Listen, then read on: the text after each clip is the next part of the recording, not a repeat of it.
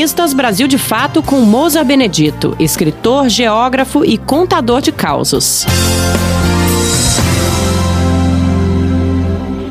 Quem já bebeu vinho de igreja?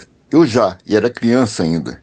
Em cidades pequenas, tempos atrás, os moleques faziam as molecagens de sempre e tentavam sempre algo mais. Queriam novidades.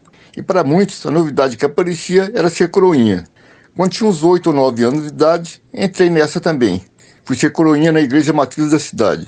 Quer dizer, ela se chamava Igreja Matriz, mas era única. Durante a missa, víamos o padre tomar um gole de vinho na hora da consagração e tínhamos vontade de experimentar também. Um dia descobrimos várias garrafas de vinho da igreja no armário da sacristia e mandamos ver nelas. Bebemos quase todas. Éramos oito coroinhas. Ficamos todos bêbados aprontando na igreja.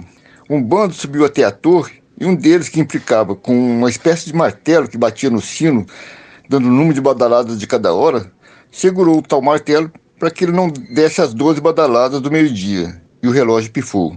Quando o moleque soltou o martelo, os ponteiros do relógio pulavam para bater cada hora até acabar a corda. O padre ficou furioso e fomos todos expulsos. Ele teve que arrumar novos coroinhas, pois sobrou só um que não estava com a gente.